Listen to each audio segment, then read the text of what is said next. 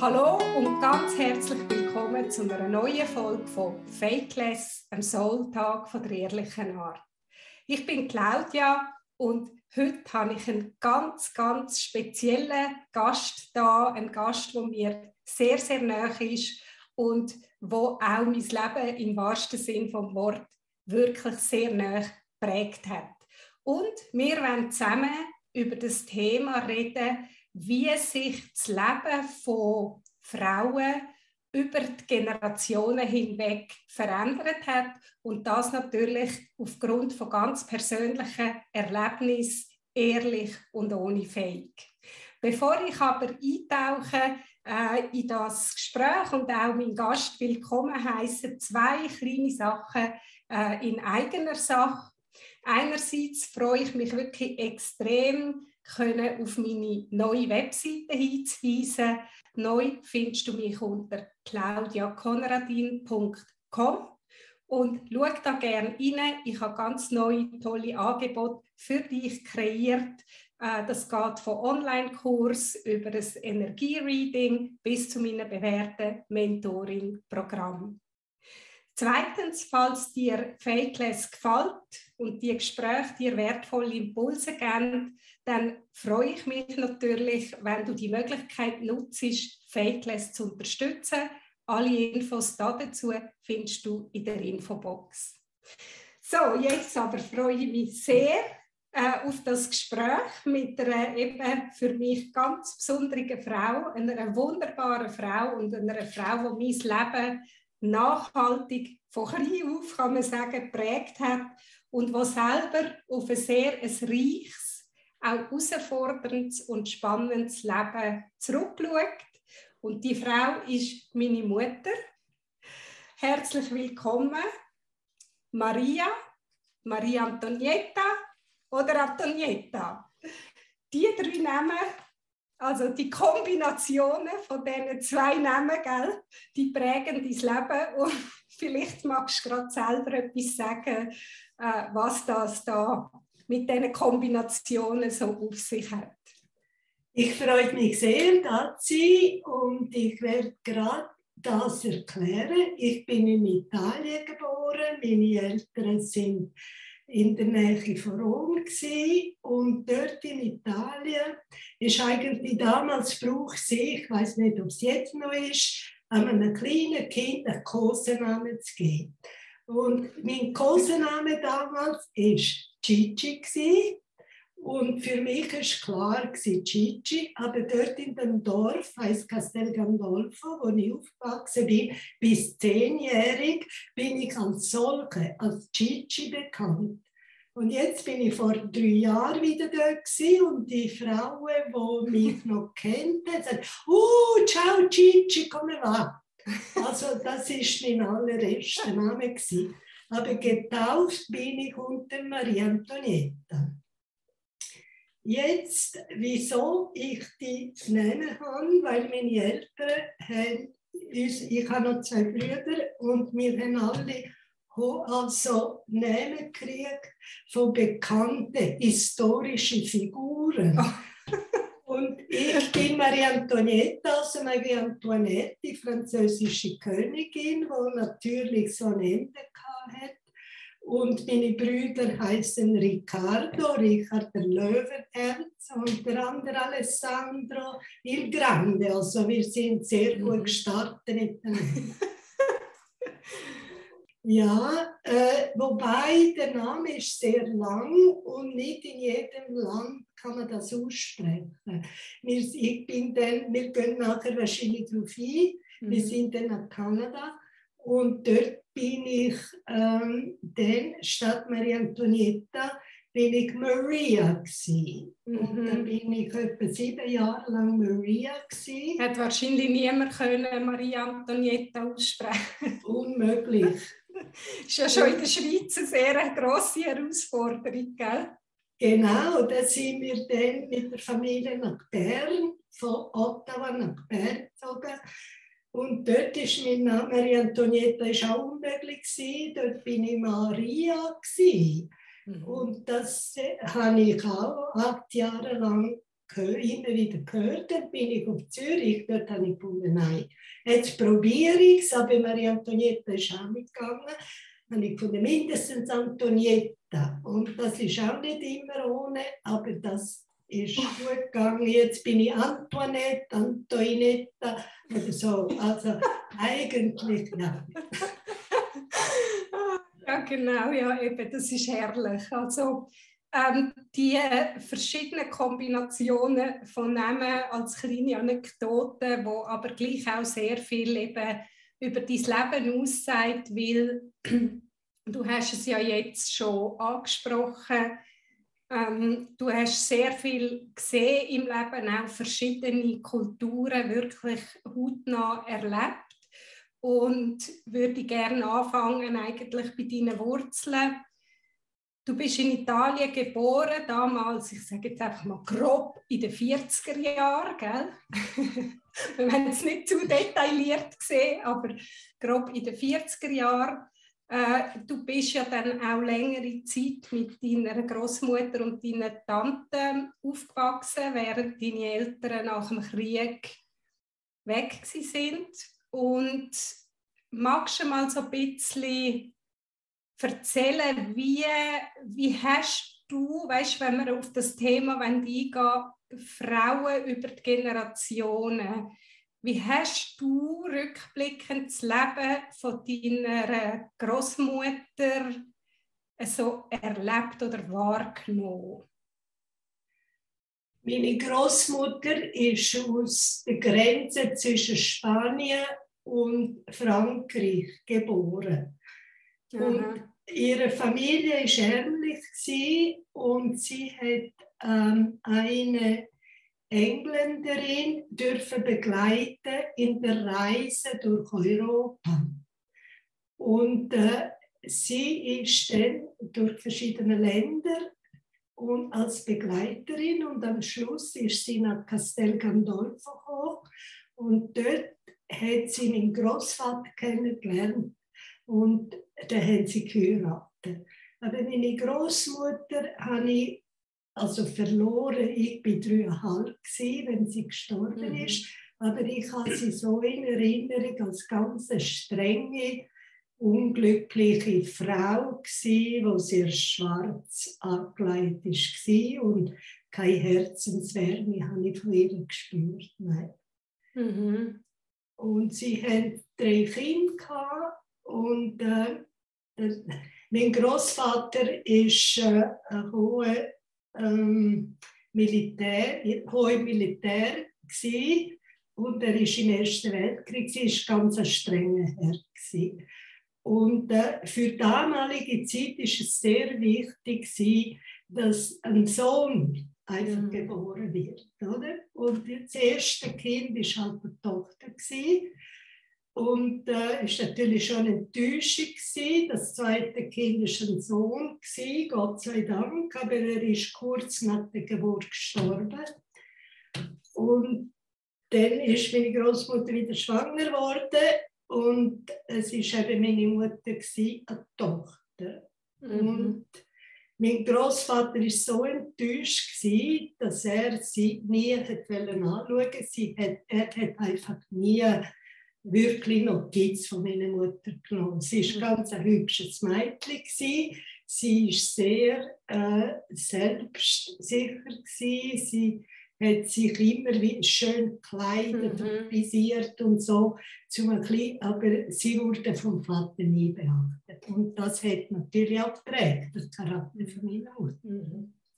Eben, und da sprichst du natürlich etwas an, wo wirklich ähm, auch relevant ist, sagen wir, für die damalige Zeit, das Thema, ist man eine Frau, also ist man ein Mädchen oder ist man eben ein Bub? Oder? Genau. Und das ist etwas, ich meine, das ist noch nicht so weit weg von uns. Klar, es ist 100 Jahre, aber wir kennen alle unsere Großmütter noch. Genau, es ist wirklich nicht so lange her. Ja, ja, es ist eigentlich nicht so lange her und es ist wahnsinnig, wie, weißt, wenn man auch so schaut aus der heutigen Sicht, wie man psychologisch das anschaut, ähm, wie prägend so etwas für ein Leben ist, oder? Genau. Ja.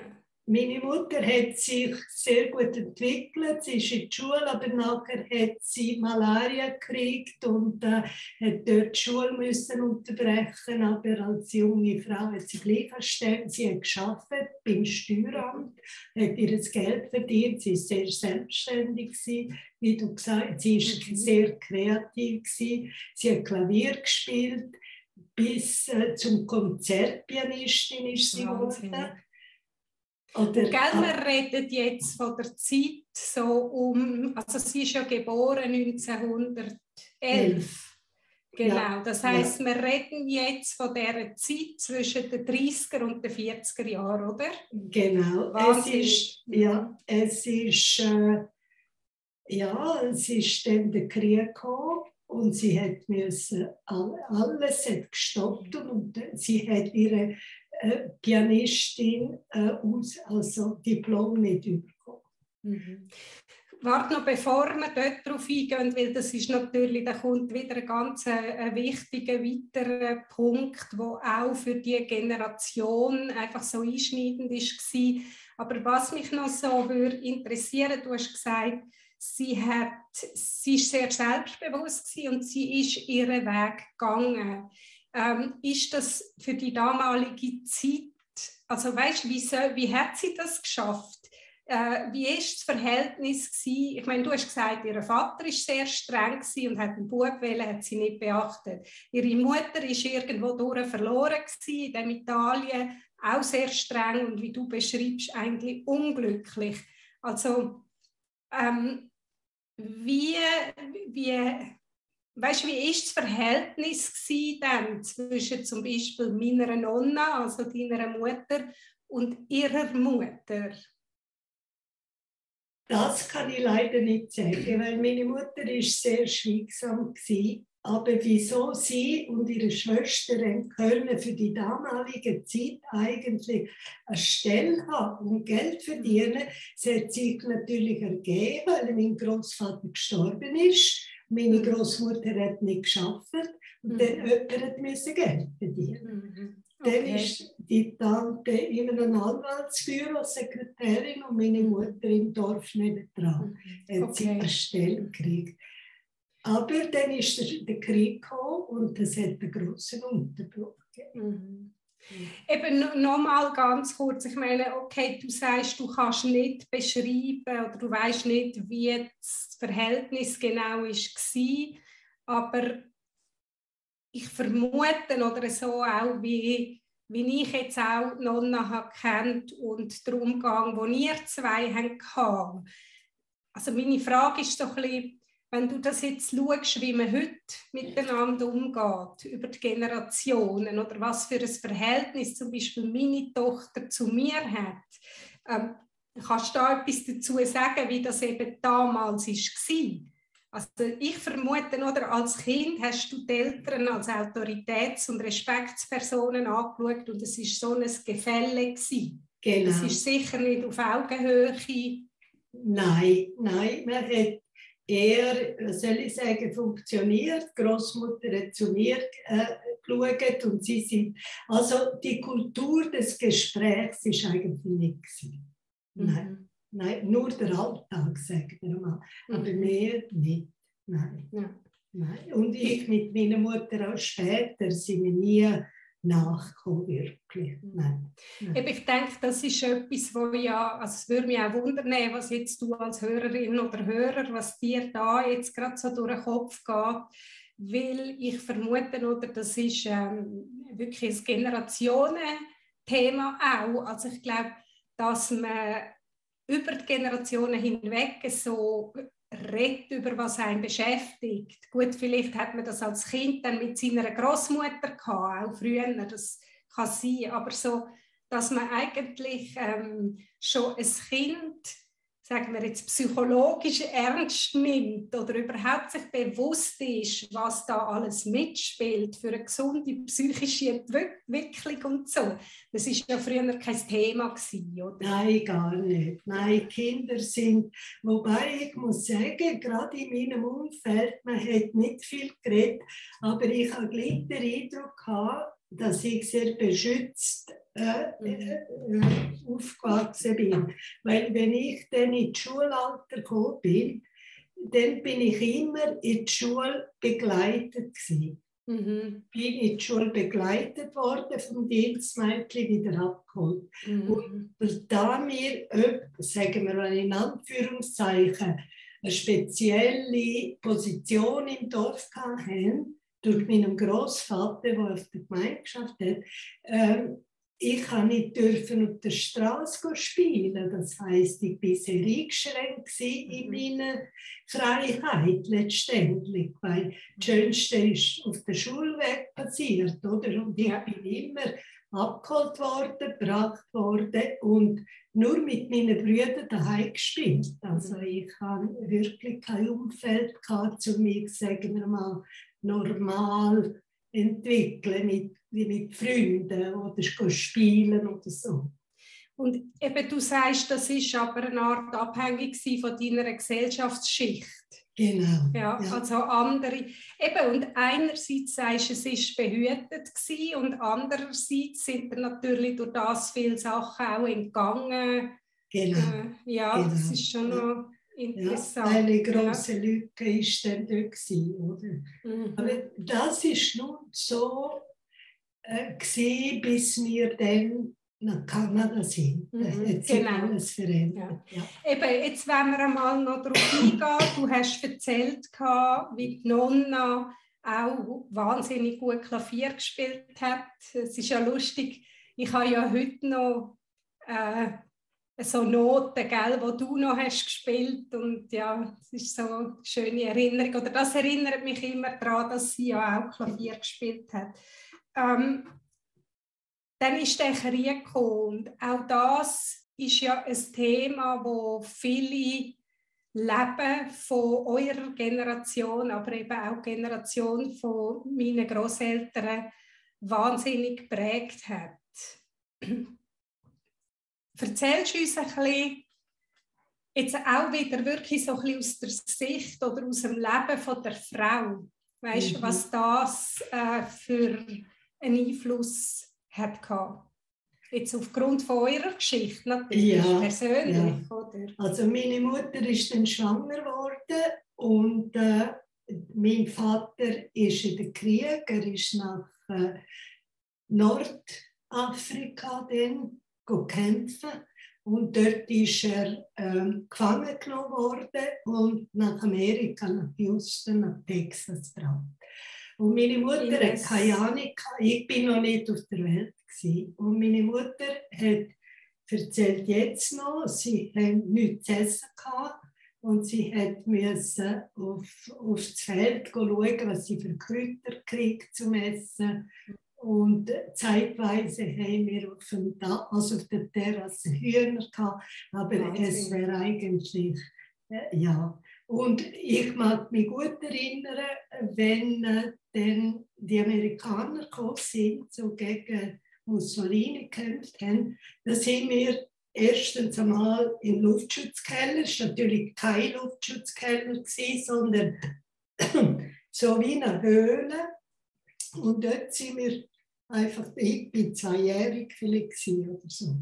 Eben, du bist ja... Nur mit Frauen bin ich und die Angst in der Höhle ist einfach wahnsinnig und das hat mich auch sehr geprägt. Also mhm. ich kann heute nicht mehr, sagen wir mal, im Höllloch oder so unbeschwert besichtigen, weil äh, das kann ich nicht. Das mhm. kann ich nicht. Weil das ist für mich sehr prägend gewesen. Und nachher sind wir geflüchtet, die, nur Frauen natürlich gewesen, sind wir ins Vatikan geflüchtet. Der Papst hat seinen Palast geöffnet für die Bewohner von Castel Gandolfo. Und, äh, und dort sind wir, weiß nicht, drei, vier Monate dort okay. am Boden gelegen. Und, so. und meine Mutter hat meine Kleidchen genäht aus den aus den Vorhängen Also damit ich ah, okay. etwas zum Anlegen. Ja. Mhm. Eben, du hast es erwähnt, ähm, wie soll ich sagen, die, ähm, also einerseits ist es ja glaube ich so gewesen, dass der Nonno auch einquartiert worden ist als Soldat bei ihnen, gell? Genau. Ja, genau. also das heißt auch da, oder muss man sich vorstellen, dass, dass einfach aus dieser Notwendigkeit heraus man sein Haus muss öffnen muss. War ja auch ein reiner Frauenhaushalt gewesen, oder? Die Schwestern und die Mutter, Mutter. oder? Und ähm, ist nachher schwanger geworden und gleichzeitig geht der Mann oder der Partner oder wie man dem will sagen. Es war einer von diesen Soldaten. Gewesen. Es war einer von diesen Soldaten, gewesen, wo meine Großmutter gesagt hat, ich kann mich so erinnern, also man hat es mir erzählt. Mein Vater ist Stegen runtergefallen, weil er im oberen Stock wohnt mit den anderen Soldaten, ich weiß nicht genau, Stegen runtergefallen, hat meine Großmutter gesagt, wenn man das Stegen runtergeht, heisst, der Mann wird Herrscher in dem Haus. Und so ist es geworden, irgendwie durch, durch verschiedene, oder? Das ist schon wahnsinnig, ja. Ja, ja. ja. Aha, ja. Und, und dann, eben, er ist weg und meine Mutter hat ganz lang, also ich bin vierjährig gewesen, bis sie wieder Mhm. äh, Nachricht gekriegt hat, dass er lebt. Eben, und, und wie, weißt du, ich meine, klar, du bist so klein gewesen, du kannst das jetzt nicht mehr erinnern mit dem Verstand, aber du hast es vorher auch angesprochen, die Ängste, oder? Von diesen Frauen, wo man als kleines Kind ungefiltert auch aufnimmt. Ähm, vielleicht auch die Geschichten, die man hört, oder? Äh, Ja. all die furchtbaren Schicksalen und so. Und, und das keins daheim haben, immer in Angst leben. Ähm, weißt du, wie du das jetzt auch beschrieben hast vom Vatikan, das ist natürlich auch eine Realität von vielen Frauen von dieser Zeit. Ja.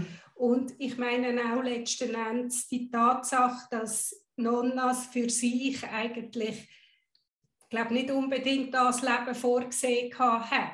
Das äh, ist ja auch sehr, sehr prägend gewesen, oder? Ja. Sie, Ja.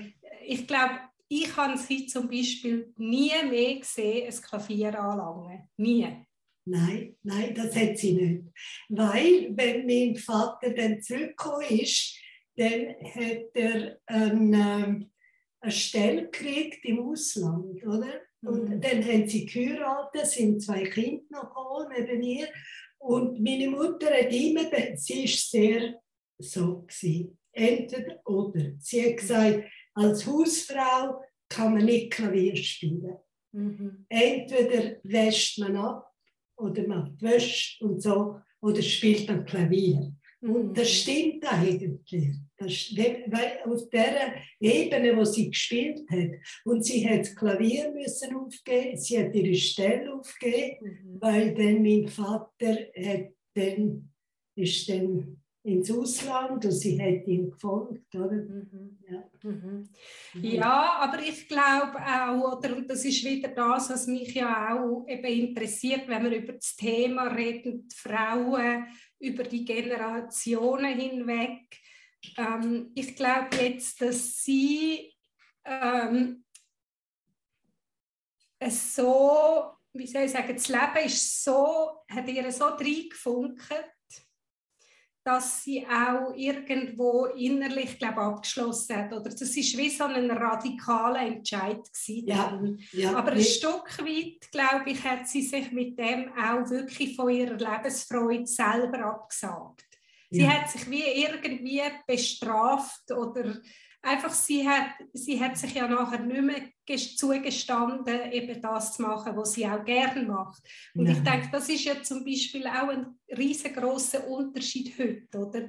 Wo wir als Mütter auch darauf bedacht sind, unser Leben nicht nur, ähm, sagen wir jetzt, auf Kinder auszurichten oder auf den Job von mir aus oder auf den Haushalt, sondern halt auch zu schauen, was erfüllt mich und was macht mich glücklich. Und das ist, glaube ich, kann man aber auch sagen, in dieser Zeit wahrscheinlich generell auch einfach kein Thema gewesen. oder? Nein, Wir nein, haben müssen überleben.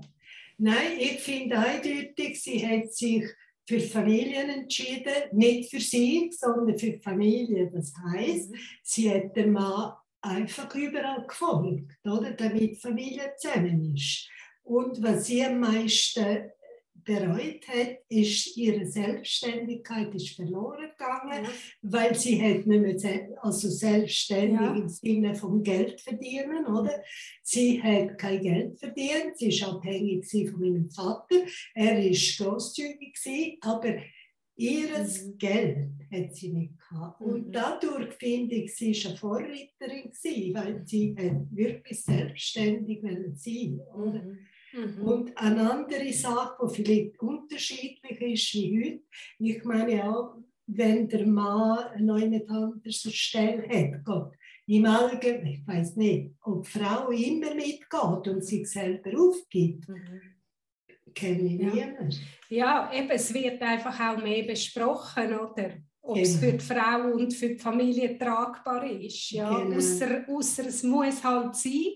Und das ist halt wieder der Punkt, oder? Damals hat es vielleicht einfach auch eher müssen sein. Man hat nicht so können ja, wählen, oder? Eine Frau einfach gibt immer, ich ja. merke auch selber, immer der Mann der mhm. Vortritt. Oder?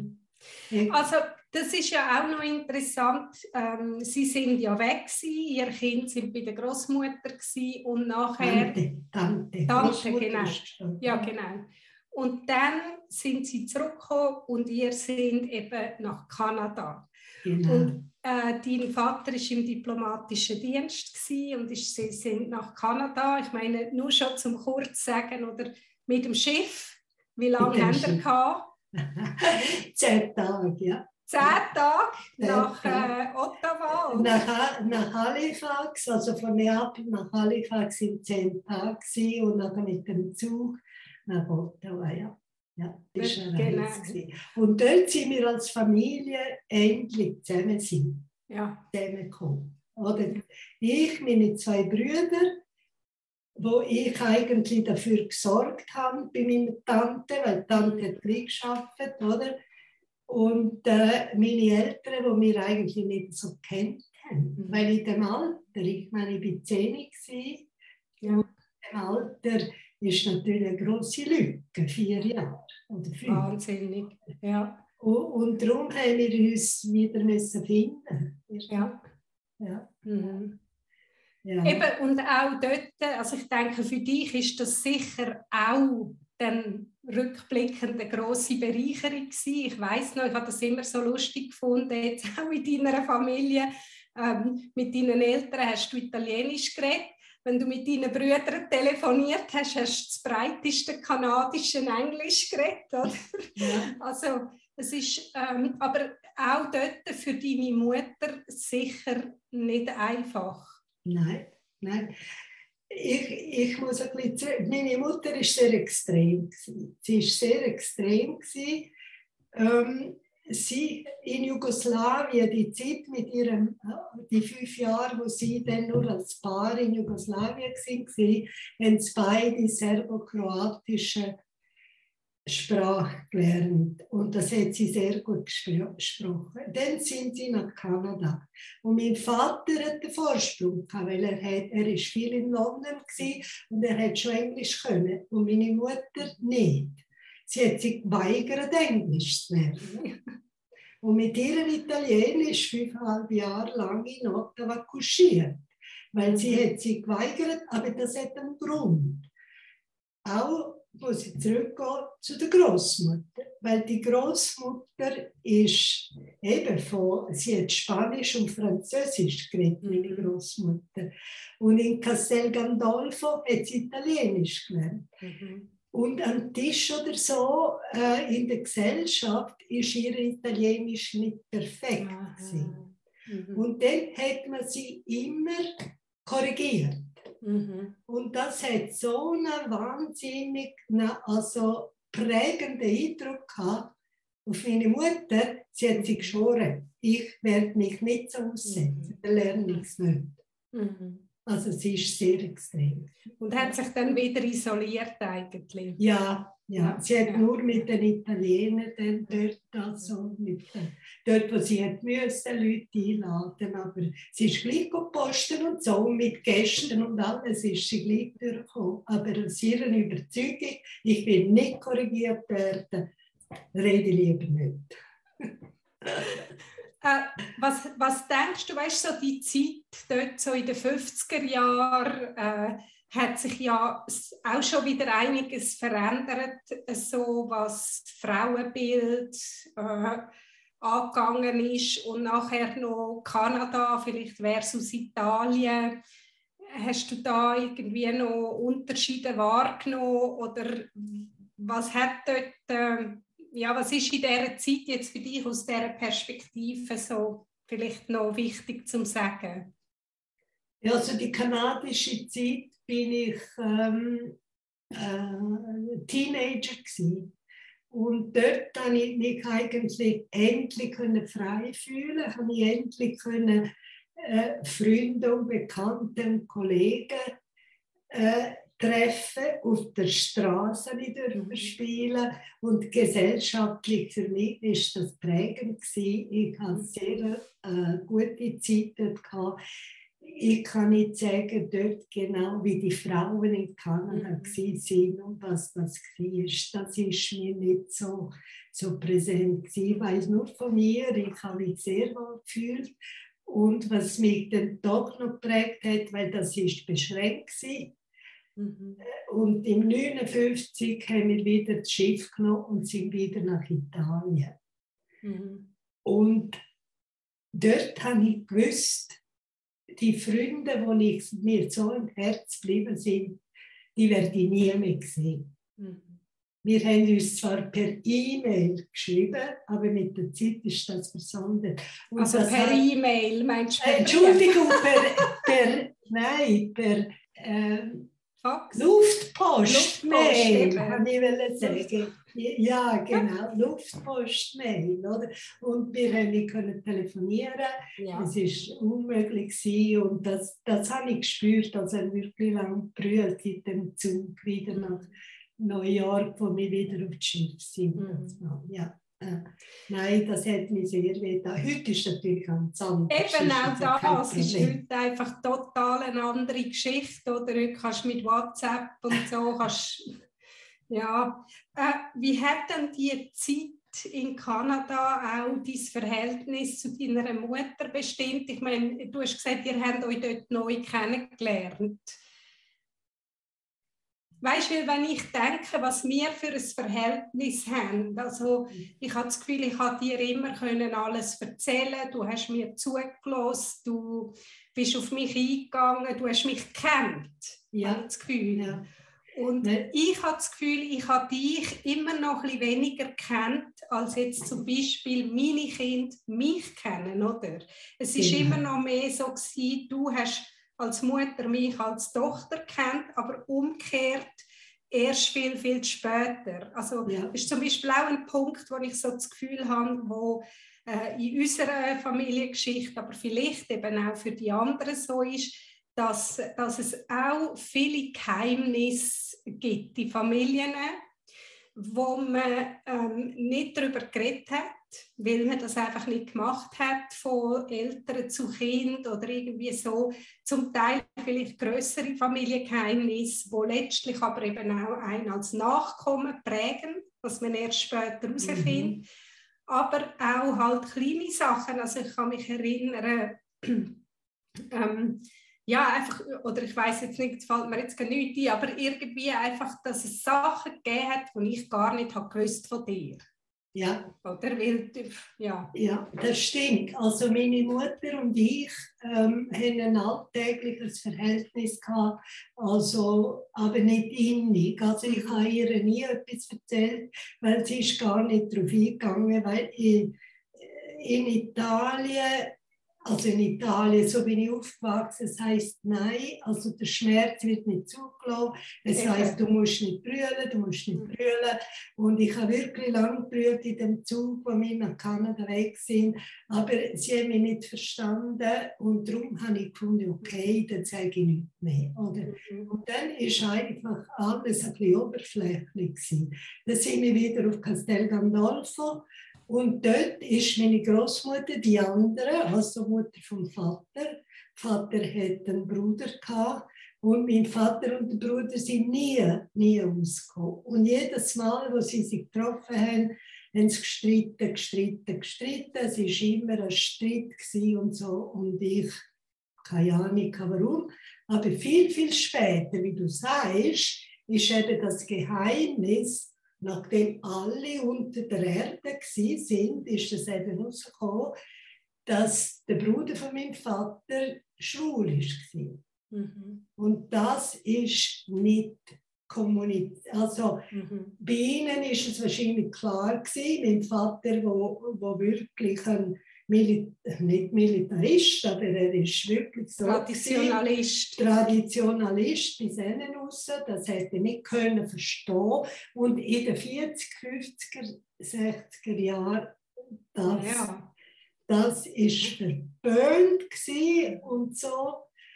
Und, und eben, ich kann mir nicht vorstellen, wieso jedes Mal, wo sie zusammenkommen, dass sie nicht streiten. Mhm. Aber das hat mich auch so ein bisschen geprägt, weil ich habe keine Ahnung hatte. Mhm. Ich habe ich hab nie eine Ahnung gehabt und das hat mich noch heute geprägt, weil man hat nie, ich habe das Gefühl, man hat mich immer hintergangen.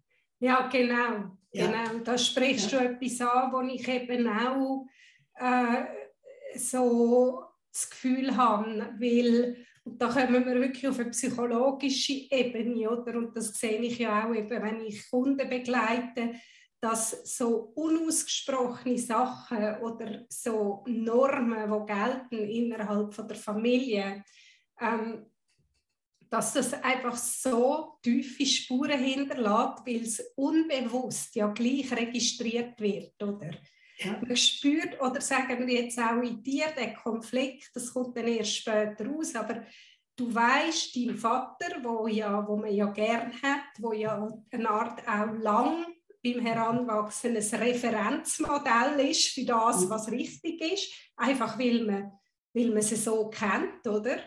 Äh, das ist ja eine Art die Bubble, in der man aufwächst.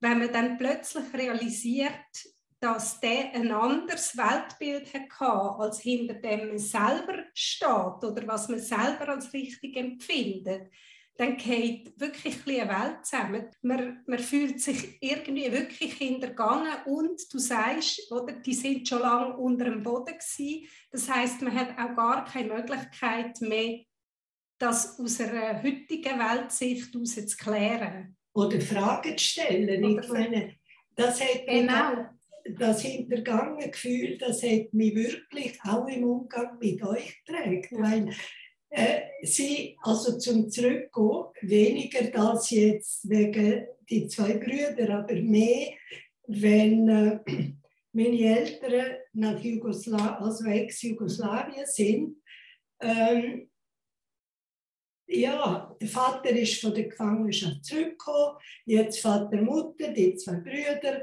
und eines Tages verwache ich und meine Eltern sind weg. Ich bin mit der Tante und mit dem Onkel. Wo sind die Eltern? Die sind weg, verschwunden. Ohne euch etwas zu sagen? Ohne, ohne. Ich meine, wie, wie alt bin ich? Ich bin 49. Ich war achtjährig. Also ich hätte wirklich können kognitiv das verstehen Klar hätte ich brüllt und die, aber letztendlich hätte ich das, den Schmerz. Oder? Hingegen, dann heißt es, ja, bin ich der Schuld? Was habe ich denn gemacht, dass ich mich verloren habe? Ja. Ja. Und, und das finde ich, das ist hintergangen gewesen. Und ich weiß noch eben mit euch noch ganz lang, bis es mir bewusst worden ist, äh, wenn ihr mir etwas nicht erzählt habt oder einem Papi erzählt habt nicht mir, das hat mhm. mich getroffen, das hat mich so getroffen. Oder? Und das ist noch von dort. Ja. Und ich bin eine 50, 55-jährige Frau gewesen, oder? Ja und hätte das nicht können einordnen, warum es mir so weh tut. Ja. Erst später dann. Jetzt weiß ich, jetzt ist es begriff. Ich muss nicht alles wissen.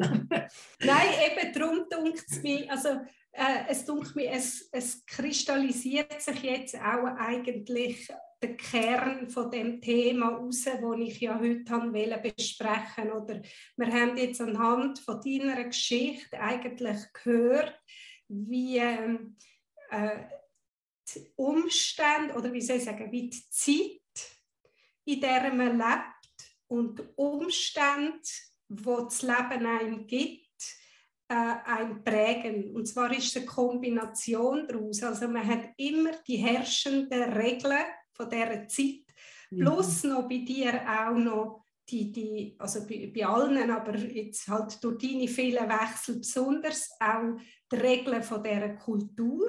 Mhm. Und unter Umständen eben auch der Clash, oder? Wie jetzt äh, Nonna in Kanada.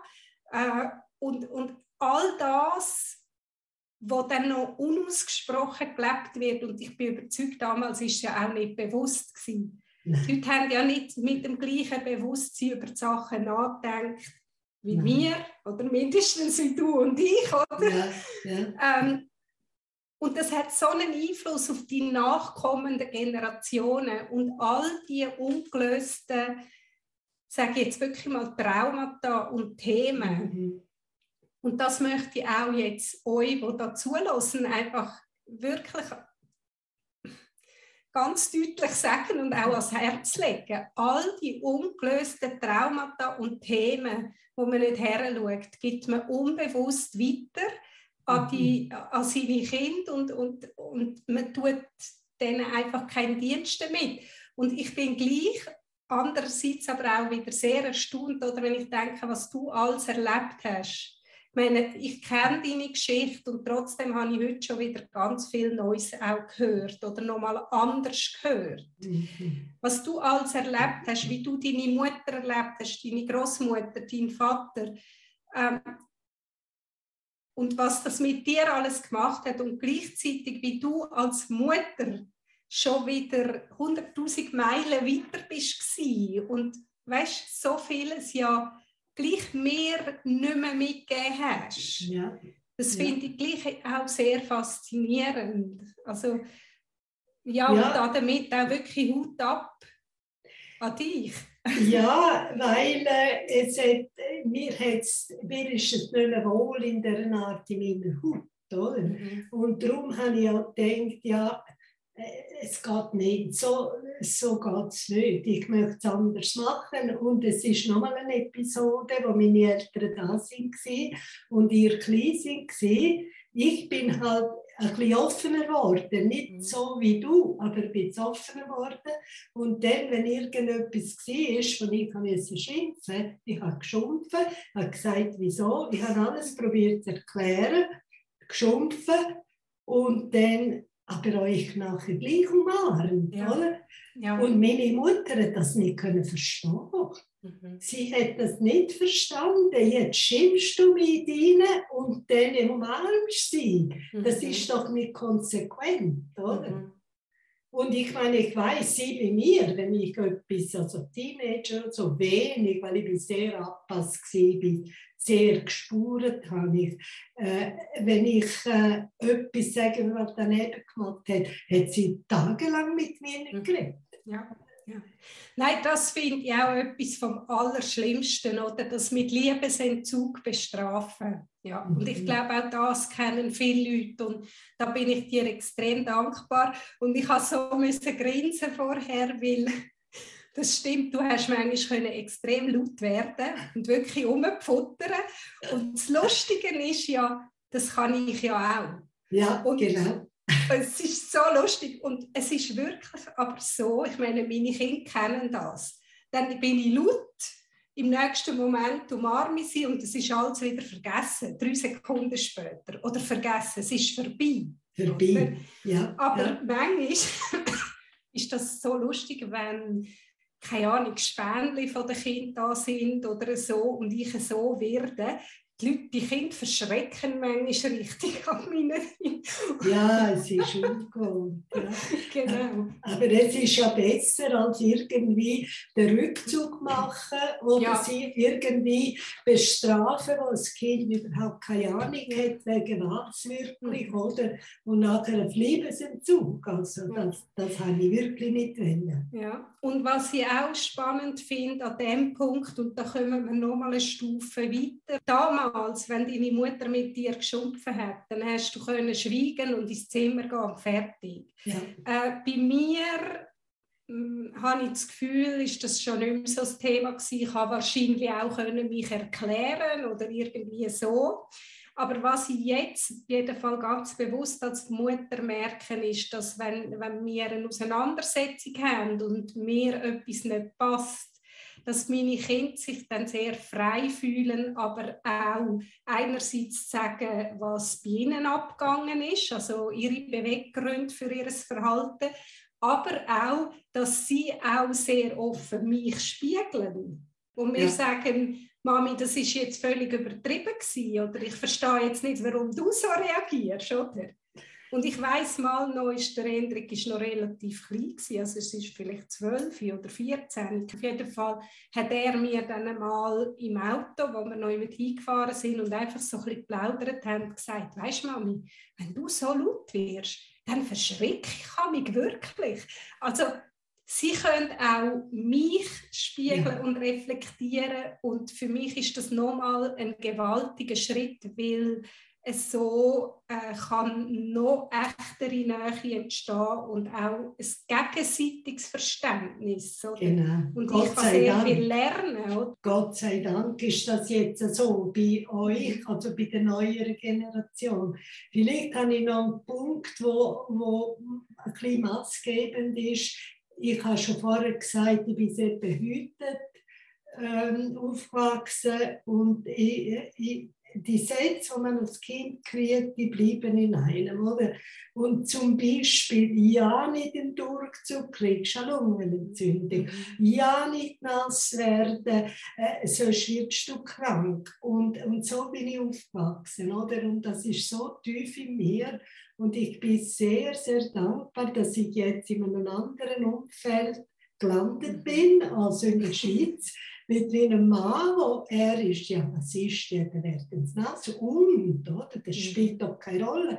Und ich weiß noch genau, die Kinder, sind, die Söhne sind shooten und sie hätten sollen trainieren und es hat gesträzt, also wirklich gesträzt und ich habe immer probiert mit dem Mann Konsens zu haben, weil die Verantwortung da habe ich gefunden, wir sollten es teilen. Oder? Ich habe angerufen und ich gesagt, los jetzt, in meiner Not, weil die werden krank und dann bin ich die, wo, oder? Ja, genau. Ich ihm, ihm angerufen und gesagt, oh, los und so, es regnet, das war ja, lass die doch gehen, es ist doch keine Sache. Und sie sind auch so gern gegangen und sie sind nicht krank geworden. Mhm. oder? Ja, genau. Oder? Ja. Äh, das ist eben auch so etwas, was in einem bleibt und, und genau. einfach einen Einfluss hat das auf die Kinder. Oder? Ja. Wenn Fritz nicht gewesen wäre, wäret ihr auch, auch so ängstlich oder? mit dem Durchzug und der Regen. Ja. Unter anderem. Ja. Ja. ja, genau. Also eben, das, das ist genau so die Entwicklung einerseits von der Zeit, aber andererseits auch vom Umfeld, äh, in dem man ist und natürlich ganz klar von der Fähigkeit oder dem Willen, sein eigenes Leben zu reflektieren und sein mhm. eigenes Verhalten und, und zu erkennen, was sind Muster, die ich gar nicht mehr will und was will ich wirklich und ist mir wirklich wichtig, oder? Genau. Und ich finde, und ich lege es allen nach, also aus den Kindern, noch so klein wie sie sind, lernt man viel, weil ich weiß noch genau, der Chico, er ist etwa fünf, ist in Kinski und es war kalt draußen und ich kann ihn anlegen und kappen und dass er wirklich nicht kalt kriegt und er sagte, Mami, weißt, wenn du kalt hast, heisst nicht, dass ich kalt habe. Und dann habe ich gefunden, aha. Eben, das ist es. Man kann so viel lernen, eigentlich eben auch von den Kindern. So ein bisschen zum Abschliessen. Jetzt haben wir viel geredet über deine Geschichte, also mit all diesen Zusammenhängen, eben einerseits persönlich, von den Frauen haben wir viel geredet, wir haben auch über die Zeit geredet, dass das Leben anders ist, als gerade die Generation von deinen Eltern sich das vorgestellt hat, was das für Folgen hat. Wir haben auch darüber geredet, wie äh, die, die Beziehungen zwischen Eltern oder Müttern und Töchtern, Eltern und Kind sich einfach auch verändert hat aufgrund von anderen Normen von damals. Ähm, Was würdest du so ein bisschen abschliessend sagen, was findest du der schönste oder die schönste Veränderung oder was, was findest du das Schöne daran, wie es heute ist und was würdest du unserer Hörerschaft vielleicht noch besonders ans Herz legen? Ja, das ist, das ist eine gute Frage. Ich finde, für mich, ich bin froh, dass ich von den festen Überzeugungen weg bin. Und ähm, weil ich sehr viel feste Überzeugungen hatte. Und zwar eine, wo war, wir sind, ich bin mit der Familie acht Jahre in der Schweiz gewesen, bis mein Vater zurück ist. Und ich mhm, Das ist nach Kanada gewesen, Nach Kanada sind wir in die Schweiz gekommen und ich habe mich so nicht wohl gefühlt da. Ich bin in Bern und das ist für mich wirklich ganz ein anderes Umfeld. Ich bin sehr allein. Ich hatte keinen Anschluss im Vergleich zu Kanada. Und ich habe gefunden, also nichts wie weg. Also wenn mein Vater zurück nach Italien geht, ich gehe mit, ich, ich bleibe nicht in der Schweiz. Also nein. Und der Schweizer Heiraten über kommt nicht in Frage. Es kommt wirklich nicht in Frage. Und eines Tages hat Cupido das Ziel geschossen und hat mich getroffen und ich habe keinen Schweizer geheiratet, sondern einen Bündner. Das ist jetzt etwas ganz anderes. Und jetzt sind wir 50 Jahre äh, miteinander, haben wir drei wunderbare Kinder gehabt, jetzt haben wir fünf Enkel. Und ich habe äh, die Chance, mich so zu verändern unter dem, dem Umfeld und ich habe mich so wohl gefühlt. Und äh, ja, ich würde den Zuhörern sagen, also nicht an den festen Überzeugungen heben, mhm. sondern am Leben eine Chance geben, es könnte ja anders kommen. Mhm. Sich wirklich dem Fluss hingeben. Genau, genau. Mhm. Ja. ja. Und ich habe viel erlebt mit Fritz und wir sind dann nach Guatemala mhm. und ja, ich hatte Chance gehabt, verschiedene Länder auf der Welt kennenzulernen, nicht nur als Tourist, sondern drin zu leben. Und äh, das hat mich sehr viel gebracht. Und, mhm. und all das, dank-dem ich nicht stur auf meine Überzeugung äh, gesessen bin und gesagt habe, ich gehe wieder nach Italien. Mhm. Ja. Mhm. Ja, und auch, weil du äh, auch dort zum Beispiel das Muster von deiner Mutter unterbrochen hast und dich darauf eingeladen hast, dort, wo du bist, oder? Obwohl ja. man es dir nicht einfach gemacht hat, wie du sagst, jetzt zum Beispiel in Bern. Äh, und das, ja, das Muster hätte genauso gut können sich wirklich zementieren, aber genau. du hast dich auch darauf einlassen. Und ich meine, ganz abgesehen davon ist das natürlich total etwas, wo, wo natürlich mich bereichert. Deine, äh, deine Multikulti, äh, dein Hintergrund, also dank dem habe ich natürlich Italienisch gelernt. Ich bin in Guatemala geboren, habe Spanisch als tief verwurzelte Muttersprache irgendwo im System. Äh, und habe auch gelernt, glaube ich, genau durch das, dass die Welt viel größer ist als die eigene. Und das meine ich auch wieder im Sinnbildlichen. Ich meine, auch von Vaterseite haben wir ja zwei, also von ich habe ja zwei äh, Großmutter und Urgroßmutter, die noch Deutsche sind, oder? Also die, die verschiedenen Nationen haben uns auch eigentlich ermöglicht, verschiedene Blickwinkel kennenzulernen und zwar ganz tief, oder wie ganz du sagst, klar. nicht einfach äh, mit Fernsehen schauen und mit ja. einem Advanced-Kurs äh, bei der Mikroclubschule, sondern wirklich die Kulturen zu erleben und ja. das prägt uns eindeutig, eindeutig, ja. ja. Und ich, wenn ich noch kurz kann sagen, ich meine in Bern ich, ich bin in dem Umfeld gekommen, wahrscheinlich wo relativ engstirnig war. Es hat sicher auch andere Umfelder gehabt, wo ich gelandet bin. Und ich sehe, ich bin dort äh, ins Gymnasium, ich habe Matura dort gemacht und meine Klassenkameraden. Ich meine, es gibt nichts Schöneres als Bern und das Einzige, was ich kenne, ist Stümplitz. Also irgendwie, ja. ich ja.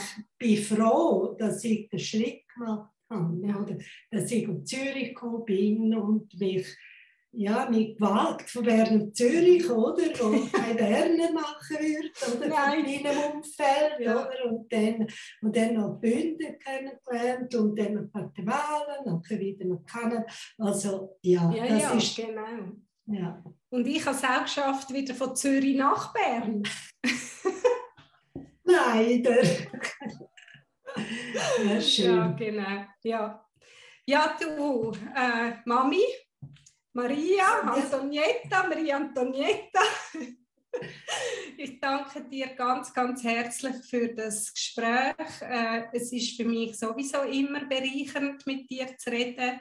Du hast immer so spannende Impulse auf vielen Ebenen und auch deine Geschichte und wie du den Umgang hast gefunden mit all dem, was du erlebt hast und was du auch mitbekommen hast, ist wirklich sehr bereichernd. Danke viel, viel mal. Danke, dass ich dabei sein durfte. Ich liebe dich sehr.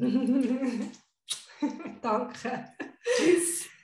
Ja, und das wäre es also von der äh, heutigen Folge von Fakeless. Für mich ganz eine besondere Folge und wirklich auch sehr berührend.